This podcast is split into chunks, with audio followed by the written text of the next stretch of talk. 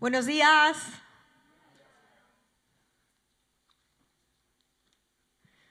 Pues un saludo a todo el mundo. A veces veo detrás de esas máscaras y ni sé quién es, ¿no? Estamos aquí como, pues, a veces los miro, digo, ¿será? ¿No será? Pero aquí estamos y un día esto esperamos que pronto terminará y nos podemos ver a la cara y dar esos abrazos que, que tanto nos hacen falta. También queremos dar una bienvenida a nuestros amigos que están en casa Hola a todos. Vamos a abrir nuestros corazones a la palabra de Dios, vamos a abrir nuestras mentes a su palabra y esperar que Él nos hable. ¿Vale? Vamos a orar. Te amamos Jesús. Venimos a ti esta mañana con hambre, por eso venimos. Venimos porque queremos escuchar de ti. Venimos porque sabemos que tu voz es clara y transforma. Venimos porque necesitamos agua viva que fluye de ti. Necesitamos consuelo, necesitamos dirección y por eso estamos aquí. Y abrimos nuestras vidas. Espíritu Santo, te damos la bienvenida para que tú te muevas libremente entre nosotros y que nos hables. En el nombre de Jesús. Amén.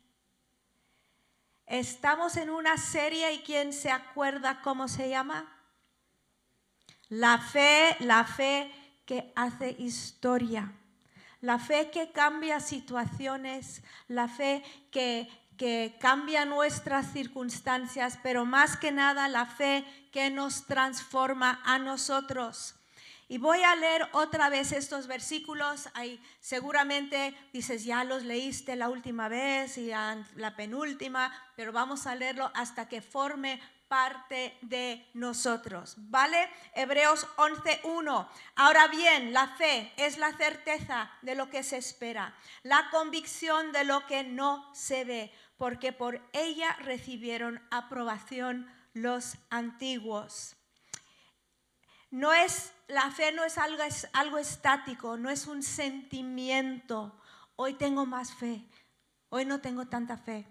Es algo vivo que obra, que cambia, que transforma situaciones, circunstancias y personas. Ahora, el primer paso de fe que toma cualquier persona es ese paso de fe hacia Jesús, hacia la cruz, hacia el perdón de sus pecados. Toma ese paso de fe, de poner su confianza en Jesús y la obra que Él hizo en la cruz. Y de ahí empiezas día a día a andar por fe, agarrado a Él, creyendo que Él va a obrar en tu vida, que Él va a obrar en tus situaciones, creyendo que va a transformarte desde adentro hacia afuera y que va a meterse en tu vida y va a bien transformarla. Ahora a nosotros nos toca creer, a Él le toca obrar. La mayoría de los cristianos admiten que les gustaría tener más fe. ¿A ti te gustaría tener más fe? A mí también. Los discípulos también dijeron, Jesús, a Jesús le dijeron, aumentanos la fe. Y esa es nuestra oración, esa es nuestra petición y por eso estamos aquí hablando de la fe, porque deseamos más fe.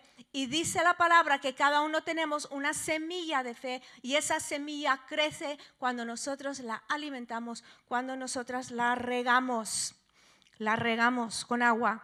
Como iglesia también queremos más fe, como personas más fe.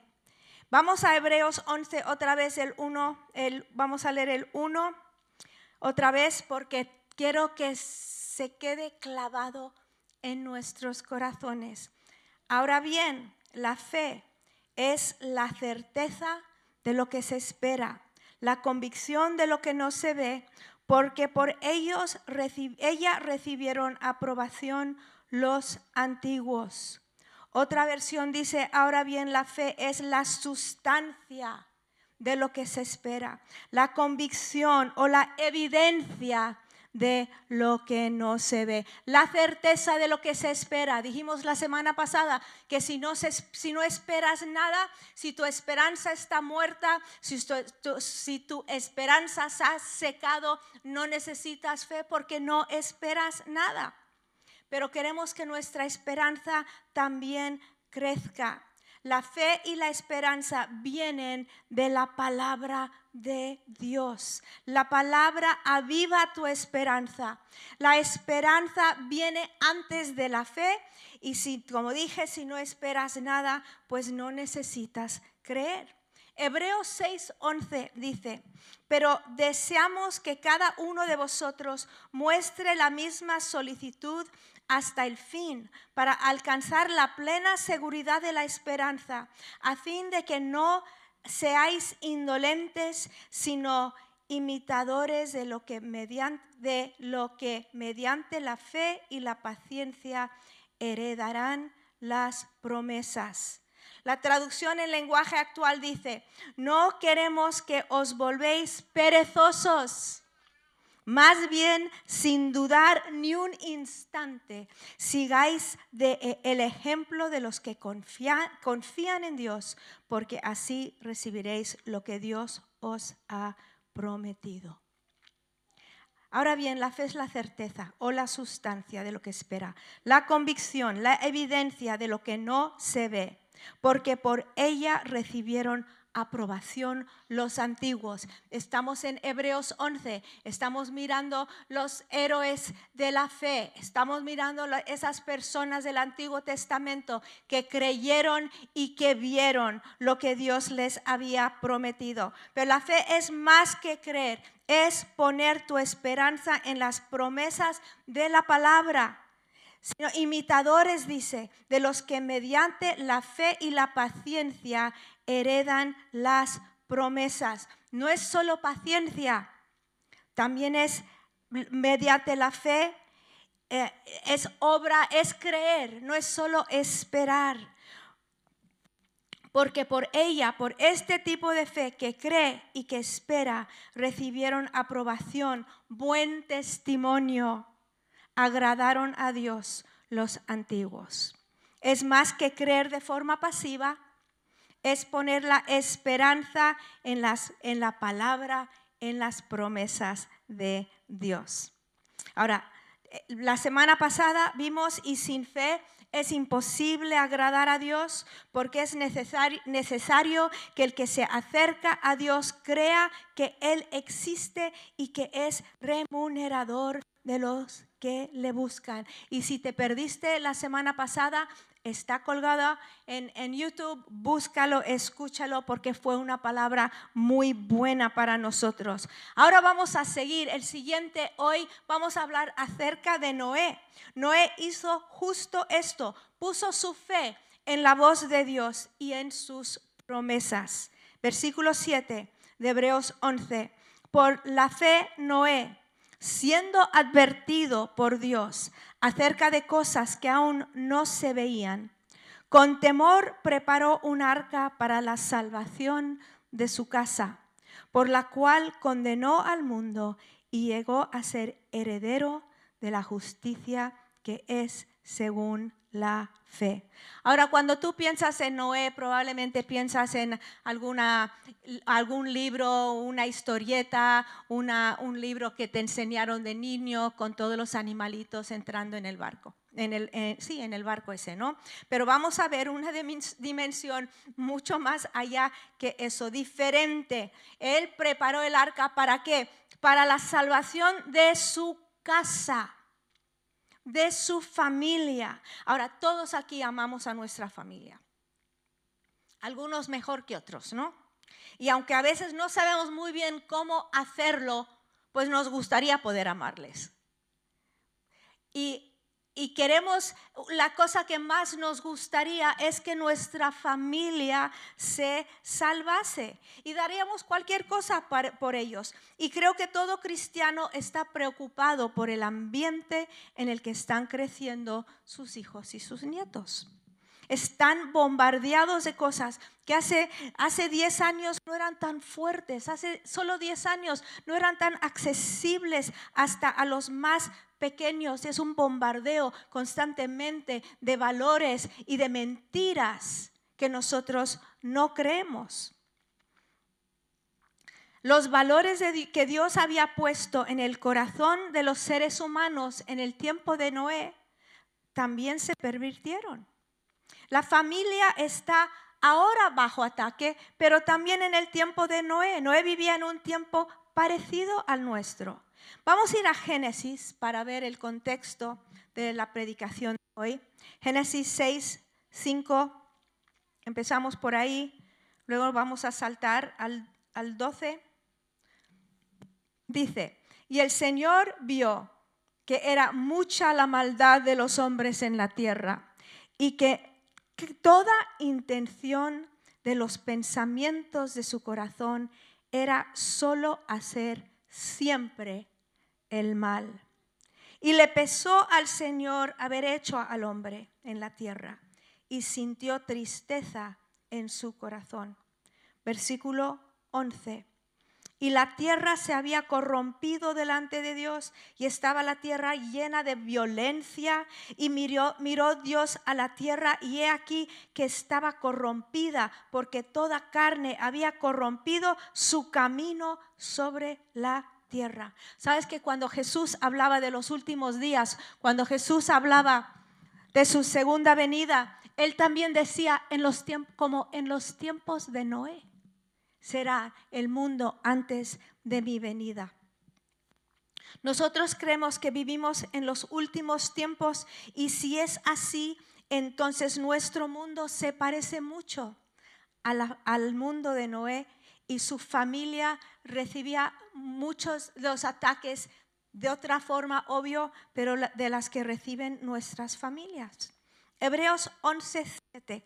Por la fe, Noé, siendo advertido por Dios acerca de cosas que aún no se veían, con temor prepara un arca para la salvación de su casa, por la cual condenó al mundo y llegó a ser heredero de la justicia que es según la fe. Siendo advertido por Dios acerca de cosas que aún no se veían, reconoció la voz de Dios y la creó. Reconoció y creyó. Con temor preparó un arca para la salvación de su casa. No por temor como temor de miedo a Dios, sino como asombro, asombro, reverencia. Ese sentido de Dios, el Dios todopoderoso, le había hablado. Un Dios de potestad, un Dios, el Dios de poder, y con reverencia obedeció de inmediato y empezó a seguir las instrucciones según lo que Dios le había dado. Su meta, su meta era asegurar a su familia de la inundación que creía que vendría sobre el mundo de acuerdo con lo que había escuchado de Dios. En sus acciones se ve su fe. La fe le llevó a la obediencia y la obediencia a la salvación de su familia. Obedeció aunque no entendió todo. Por lo cual dice, condenó al mundo. Noé honraba a Dios, ellos no. Él andaba en los caminos de Dios, ellos no. Él les exhortaba a arrepentirse y no le hacían caso. Su vida eh, era un testimonio de lo que debería ser una vida y era lo opuesto a lo de estas personas. Dice en primero de Pedro que Dios les tuvo paciencia durante la construcción del arca y que ah, Noé era un predicador. Él contaba lo que estaba pasando y contaba lo que iba a a pasar. La forma de vida de Noé contrastaba el pecado y la perversidad del mundo en que él vivía. Y conforme vivía su fe, su fe condenaba a los que alrededor suyo menospreciaban la palabra de Dios. Sus palabras y sus acciones resaltaban la incredulidad y el pecado de los que le rodeaban. Su vida comportamiento y fe eran lo opuesto al mundo en que él vivía y era algo evidente a todos. El versículo 7, vamos a leerlo otra vez. Por la fe Noé, siendo advertido por Dios acerca de cosas que aún no se veían, con temor preparó un arca para la salvación de su casa, por la cual condenó al mundo y llegó a ser heredero de la justicia que es según la fe. Llegó a ser heredero de la justicia según la fe. Ahora, él no tenía la revelación que tenemos nosotros en la palabra. Fue la fe, la confianza en Dios que fue la base de su justicia, de su justificación.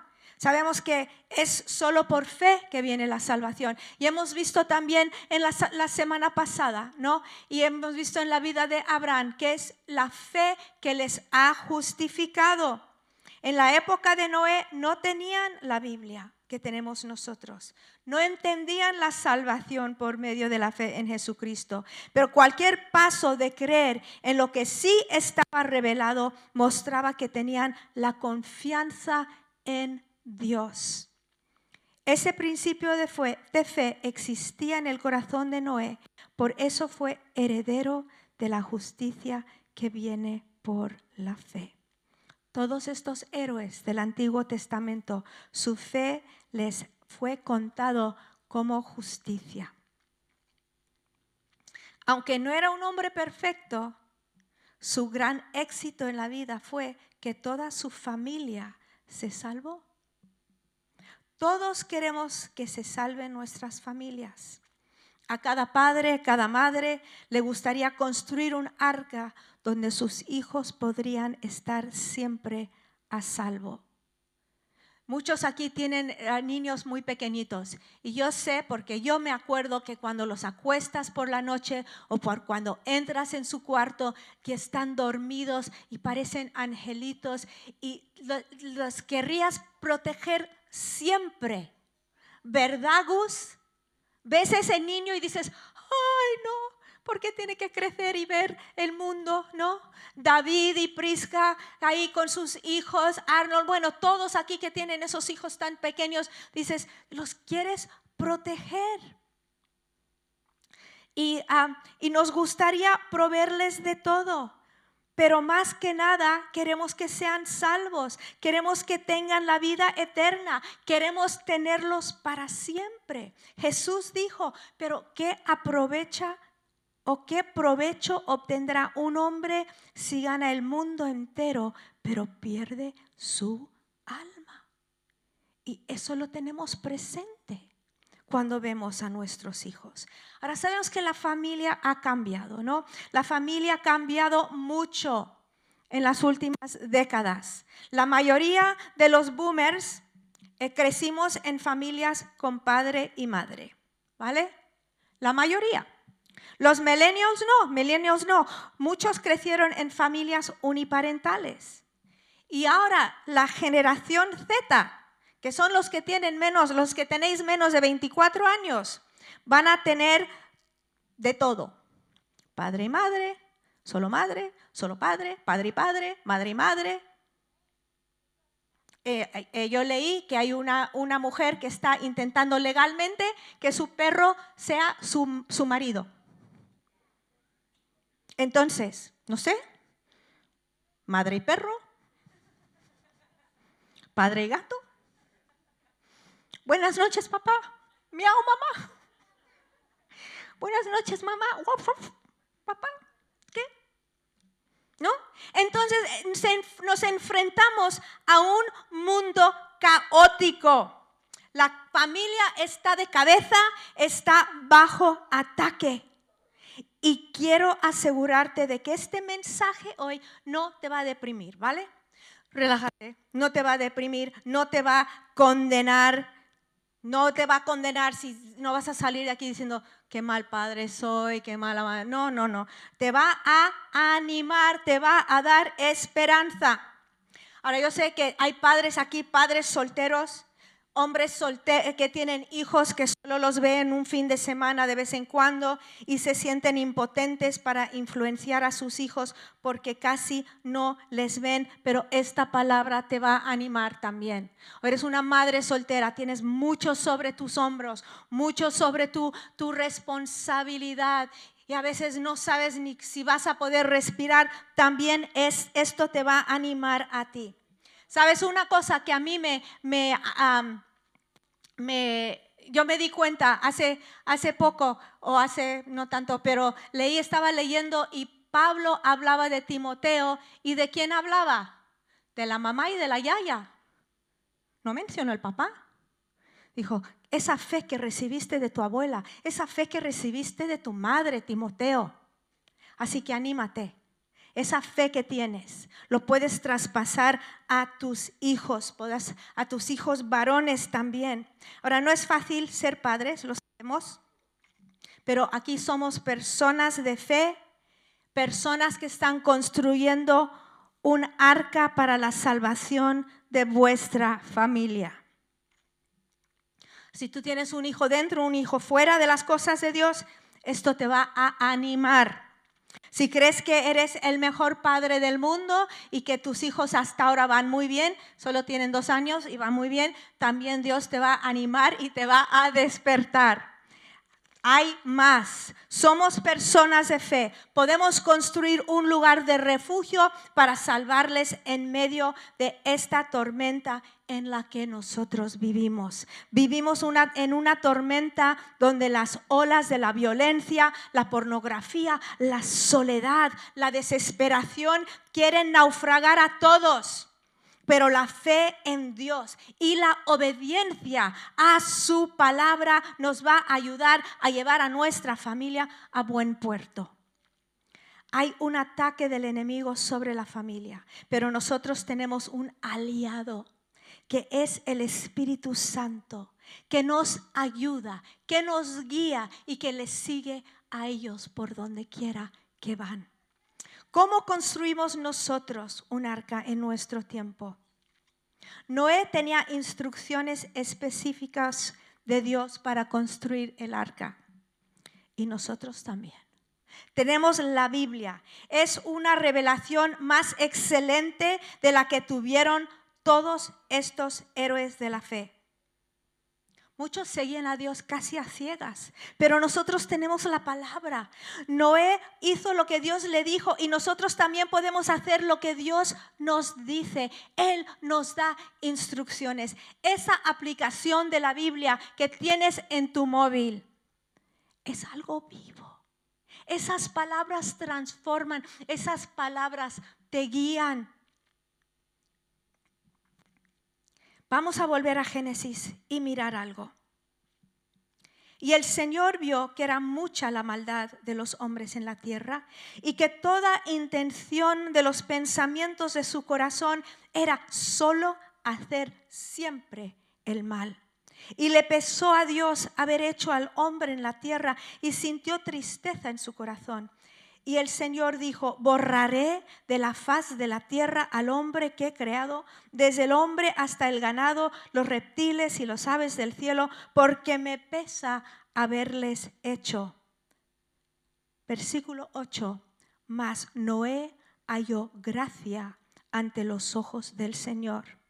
Estas son las generaciones de Noé. No era un hombre justo, perfecto entre los contemporáneos. Noé andaba con Dios y Noé engendró tres hijos, engendró tres hijos, Sem, Cam y Jafet. Ahora, ¿tenía Noé algo que no tenemos nosotros hoy? No. Vamos a repasar lo que tenía y vamos a ver que nosotros también. Dice, Noé halló gracia ante los ojos de Dios. Es la primera vez en la Biblia que se usa esa palabra gracia, que luego vemos tanto en el Nuevo Testamento.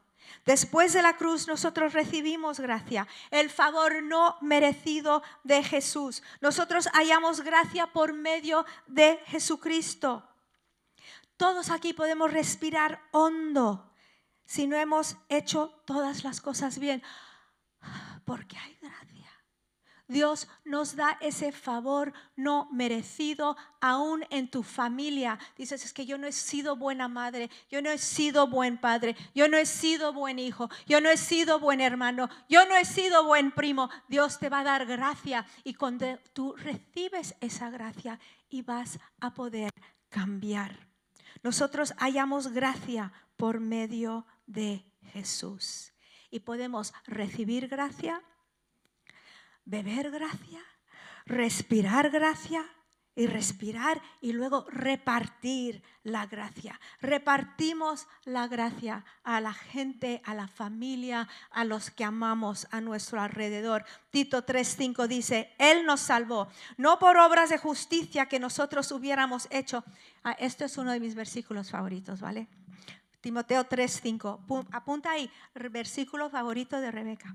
Él nos salvó no por obras de justicia que nosotros hubiéramos hecho, sino conforme a su misericordia, por medio del lavamiento de la regeneración y la renovación por el Espíritu Santo que Él derramó sobre nosotros abundantemente por medio de Jesucristo nuestro Salvador, para que justificados por su gracia, fuésemos hechos herederos según la esperanza de la vida eterna.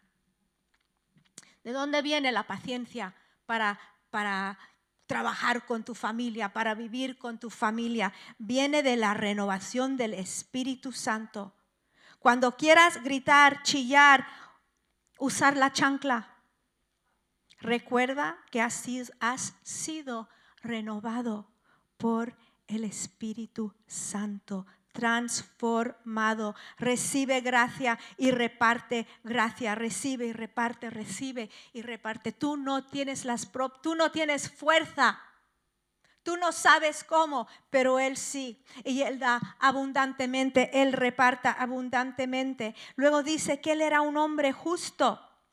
Dios miró su corazón y vio que era un hombre que obraba bien, un hombre que creía y su fe le justificó. Nosotros también hemos sido justificados por nuestra fe en Jesucristo y por su misericordia. Dice en el versículo 7 de Tito que hemos leído, para que justificados por su gracia fuimos hechos herederos según la esperanza de la vida eterna. ¿Te suena eso de herederos? ¿Te suena Hebreos 11? Noé llegó a ser heredero de la justicia que es según la fe. Y nosotros también hemos sido ah, hechos herederos según la esperanza de la vida eterna. Somos herederos igual que Él. Tenemos todo lo que necesitamos para ser buenos padres, esposos, esposas, hijos e hijas todo lo que necesitamos. Dices, es que yo crecí en una familia desestructurada. Tienes todo lo que necesitas. Claro, pero es que tú no sabes cómo me trató mi padre. Tienes todo lo que necesitas. Rebeca, pero tú tienes todo lo que necesitas, lo dice aquí. Tienes lo que necesitas para vivir una vida victoriosa en todos los ámbitos de tu vida, especialmente construyendo el arca para tu familia. Tito 3:5. Él nos salvó no por obras de justicia que nosotros hubiéramos hecho. Qué bueno. Qué bueno sino conforme a su misericordia, por medio del lavamiento de la regeneración y la renovación por el Espíritu Santo que Él derramó sobre nosotros abundantemente por medio de Jesucristo nuestro Salvador, para que justificados por su gracia fuésemos hechos herederos según la esperanza de la vida eterna. Entonces, ¿de dónde viene la paciencia con la familia viene del Espíritu Santo, de tu corazón 100% entregado a Dios. Ahora, también dice aquí que él era un hombre perfecto. dice, bueno, pues ya. Ahí no, no soy. Pero está hablando, no está hablando de un hombre perfecto que nunca se equivocaba. Dice, más Noé halló gracia ante los ojos del Señor, no era un hombre justo, perfecto entre sus contemporáneos. Noé andaba con Dios. Ahora, si tú crees que es una persona que nunca se equivoca, entonces sí, pues te desanimas. Pero en este contexto no está, no significa eso, significa que era un hombre íntegro. Cuando la Biblia habla de un corazón perfecto, significa un corazón sin doblez, firme, firme en lo bueno. La palabra perfecto quiere decir íntegro, que no un día no eres una cosa, un día eres otra. No, tú eres una persona íntegra y aunque claro que te metes, te metes en problemas y claro a veces te despiertas de mal humor, no eres perfecto, pero tu corazón es 100% para Dios un corazón entregado al Señor 100%. En segunda de Crónicas 17:9 dice, porque los ojos del Señor contemplan toda la tierra para mostrar su poder a favor de los que tienen corazón perfecto para con Él. Otra versión dice, porque los ojos del Señor recorren toda la tierra para fortalecer a aquellos cuyo corazón es completamente suyo. Eso es ser perfecto, tener un corazón completamente del Señor, completamente suyo. Y Noé halló gracia ante los ojos de Dios. No era un hombre justo, perfecto entre sus contemporáneos. Y luego dice, Noé andaba con Dios. Igual que vimos con Enoch la semana pasada. Para andar con Dios tienes que estar yendo en la misma dirección. No es hacer lo que se te da gana un día y luego al día siguiente buscar a Dios y luego ah, cansarte y seguir. No, es andar en la misma dirección con Dios. Uno no puede andar con Dios sin ponerle en primer lugar. Uno no puede andar con Dios sin vivir a la luz de la eternidad. Porque si esto es todo lo que hay, haz lo que quieras.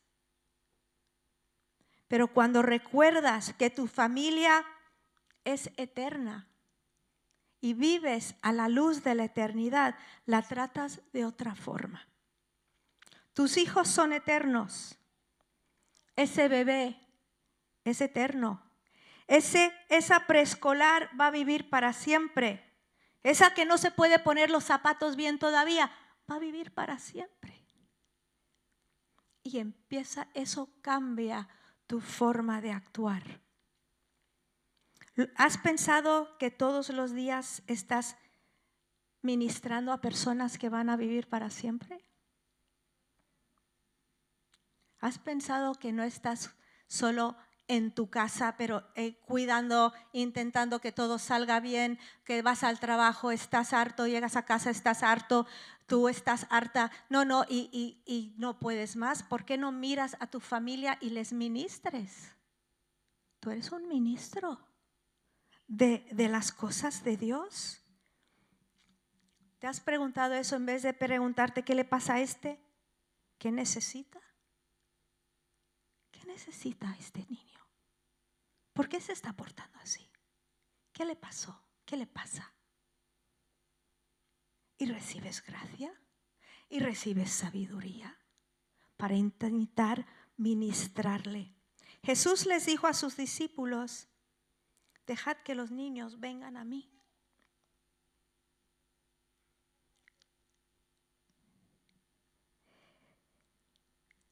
Y luego les dijo, a sus, discípulos, y cualquiera que como discípulo, seguidor de Cristo, dé de beber, aunque solo sea un vaso de agua fría, a uno de estos pequeños.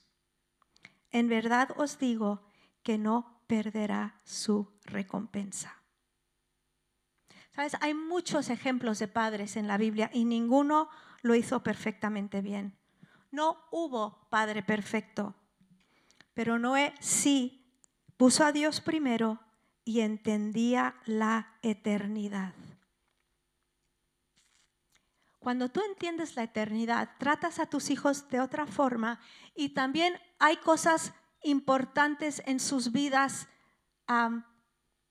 que para otros padres no son importantes. Estaba yo hablando con una persona que no es de nuestra iglesia, lo vi por ahí y, yo sabía que él no se estaba congregando. Y le dije, oye, ¿por qué no mandas a tus chicos a nuestro campamento? Ahora él era cristiano, es cristiano. ¿Por qué no los mandas? Va a ser muy bueno, no sabes los chicos cómo se encuentran al Señor. Y dijo, es que el, el del ayuntamiento es más barato. Fácil, no ha visto la eternidad. Y aunque lo dice con su boca, su corazón no cree que sus hijos van a vivir para siempre. O haría lo que hiciera falta para que estuvieran en un ambiente donde pueden recibir de Dios, escuchar al Espíritu Santo, ver personas que le aman.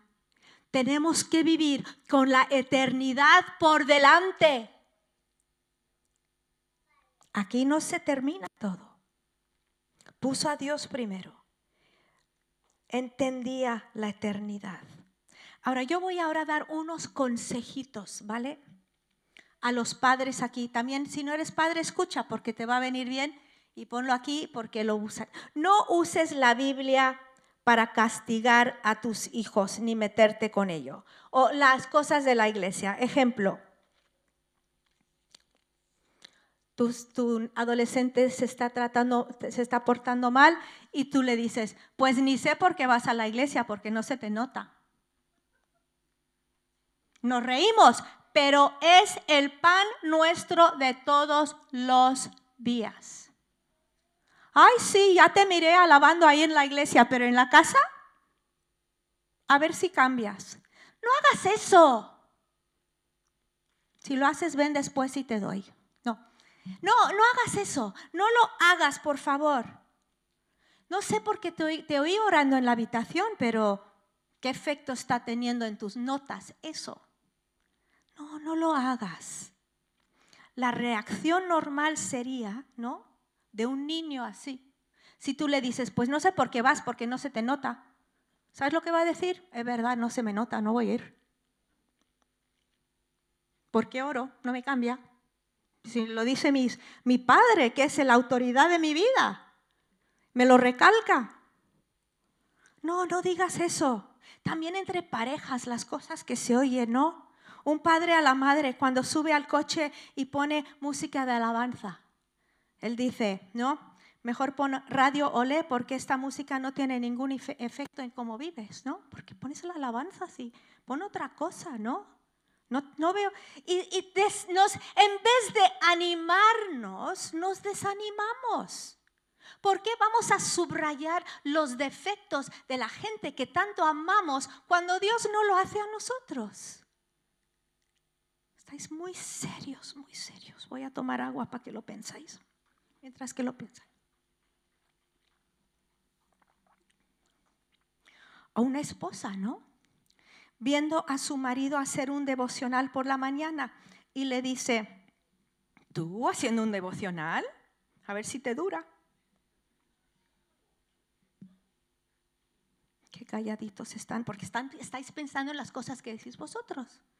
Y ¿Sabes quién es el acusador de los hermanos? ¿Quién es? El diablo. ¿Quieres ser como él? Sigue. Sigue acusando. No, vamos a animar, vamos a animar. Ay, también los hijos, ¿eh? si tú estás aquí y tú dices, uy, a tu padre cuando se enfada, uy, si te vieran en la iglesia ahora. o a tu madre, uy, mira qué santita estás con tus amigas, pero aquí mira cómo me tratas. Este tipo de comentario produce muerte, no produce vida, no construye un arca, fomenta desconfianza. Los hijos que escuchan estas cosas empiezan a desconfiar No saben, ¿lo hago? ¿No lo hago? ¿Se van a meter conmigo? ¿Me van a decir algo? ¿No? El marido que quiere leer su, Biblia por la mañana, dice, uy, si lo leo, a ver qué me va a decir. Entonces lo lee en el coche, lo lee en el metro. Para... Eh, ¿Qué tipo de, de cosa es eso en una, una familia que está intentando llegar a la eternidad en este mundo tan complicado en que vivimos? No sé si tomar un momento para el arrepentimiento. ¿Estáis todos mirándome cómo? ¿No? Para que la familia aguante las tormentas de la vida. Para que la familia aguante el ataque del diablo, se tiene que construir confianza. Tú amas a esas personas con las que vives. Claro que sí, nadie lo duda. Trátalos como si Jesús estuviera en la habitación, porque Él está. Él está. ¿Te imaginas la diferencia? Si, si Jesús estuviera ahí, ¿qué dirías, no? Jesús está en el coche, tu esposa pone música de la alabanza, y Jesús, mira mi mujer, escucha tu música tu marido está haciendo el devocional, Jesús está en la casa y dices, Señor, mira, mira a tu hijo cómo lee tu palabra. Vamos a vivir con esa, esa realidad que Jesús está con nosotros. Y vamos a hablar palabras de vida, palabras de vida, palabras de vida, no palabras que acusan, Dice la palabra que el enemigo, el diablo, te acusa día y noche a Dios. No solo a ti, acusa a la gente que tanto amas. ¿Vas a ser como Él? No. ¿Vamos a ser como Jesús? Sí. Vamos a ser como Él. Palabra de vida.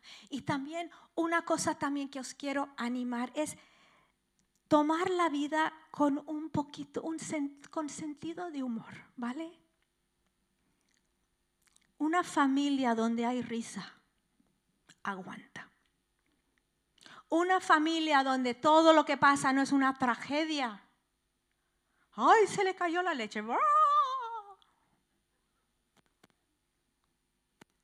Son cosas que, que traen malestar. ¿Qué más da? un poquito de sentido de humor, jaja, jiji, la vida es bella. ¿Por qué? Porque vamos a vivir para siempre. Y le tenemos a Él. Y tener un poquito de alegría.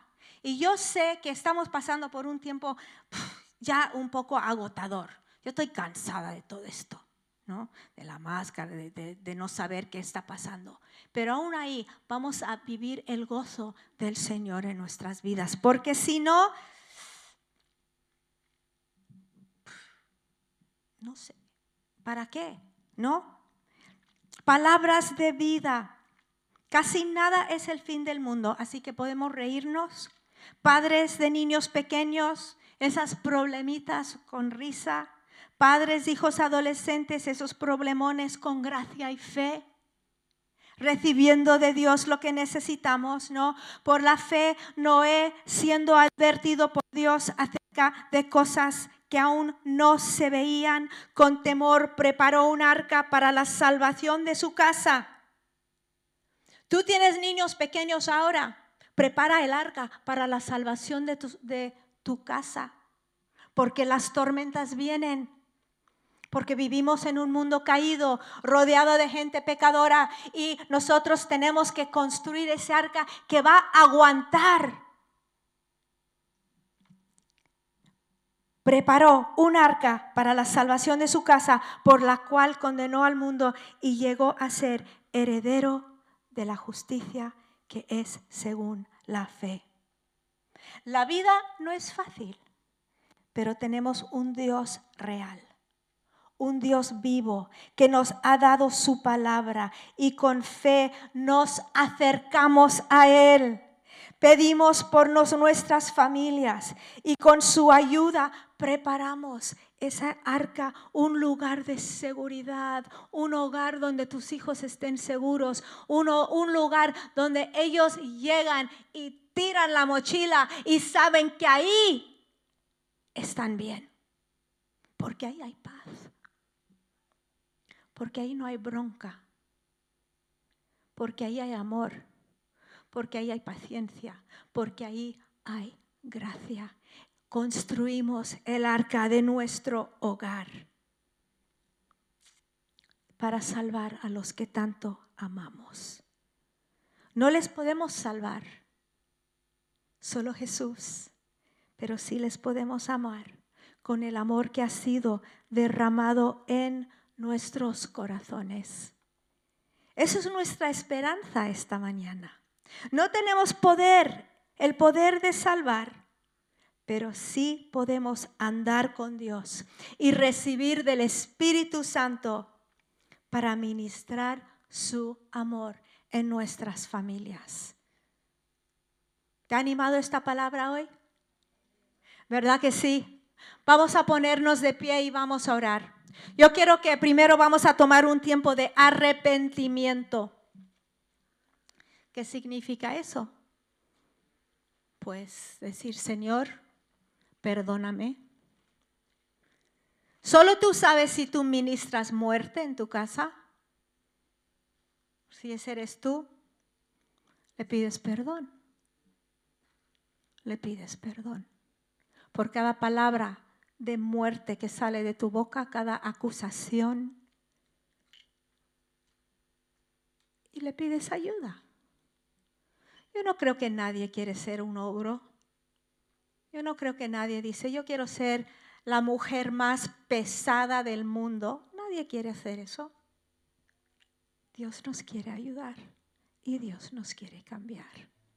¿Y cómo lo hace? Recibiendo de Él recibiendo de su Espíritu Santo, recibiendo de su cariño, recibiendo de su amor, recibiendo la visión que Él tiene para nuestra casa y para nuestra gente. Así que vamos primero a pedir perdón.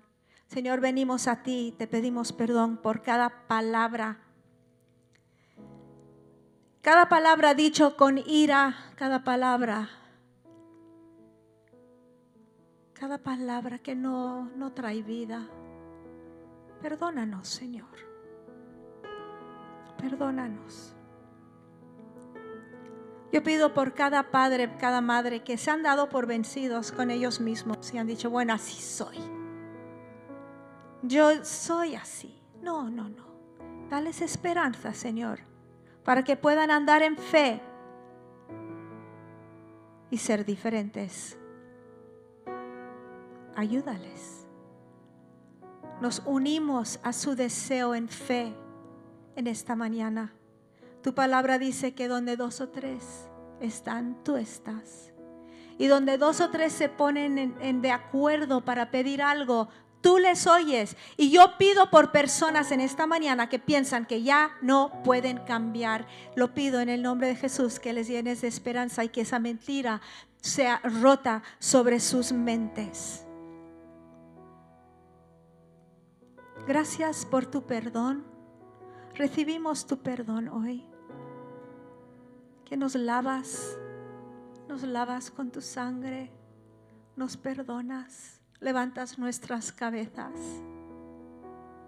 Gracias Dios. Gracias Dios. Pido por cada familia aquí.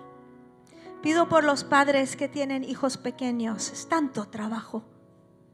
Es una época de, tanto ajetreo.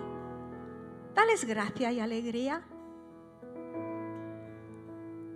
Dales un sentido de humor. Que puedan disfrutarlos. Pido por cada pareja, Dios. Reaviva el amor. Reaviva la pasión. Reaviva la paciencia ellos te quieren servir. Tú eres el Dios de lo imposible. Gracias Dios por restauración, por sanidad. En el nombre de Jesús. Gracias.